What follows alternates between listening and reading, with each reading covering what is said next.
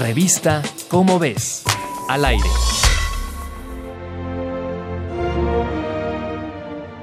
Desde que el geólogo y paleontólogo Henry Farfield Osborne descubrió en 1905 el primer esqueleto del dinosaurio, que bautizó como Tiranosaurio Rex, este ha ocupado la imaginación popular como el dinosaurio por excelencia. Pero en 1991 se encontró en Alberta, Canadá, al mayor de estos ejemplares jamás desenterrado.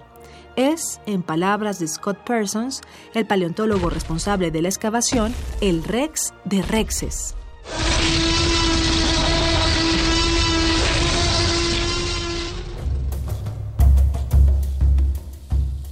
Scotty, como nombraron al tiranosaurio en honor al whisky con el cual celebraron su hallazgo, mide 13 metros de largo. El tiranosaurio más grande que se había encontrado hasta el momento era de 12.4 metros y debía pesar unos 8.800 kilogramos.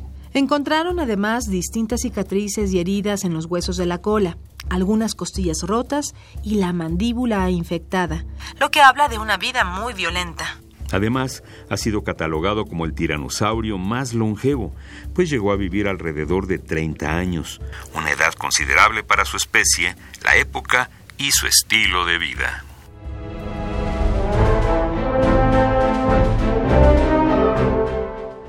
Si te gustan los dinosaurios, consulta la revista Cómo ves, la publicación de divulgación científica de la UNAM. Revista Cómo ves, al aire.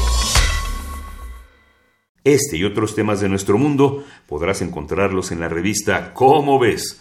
Búscala en los puestos de periódicos, librerías y hasta en el súper.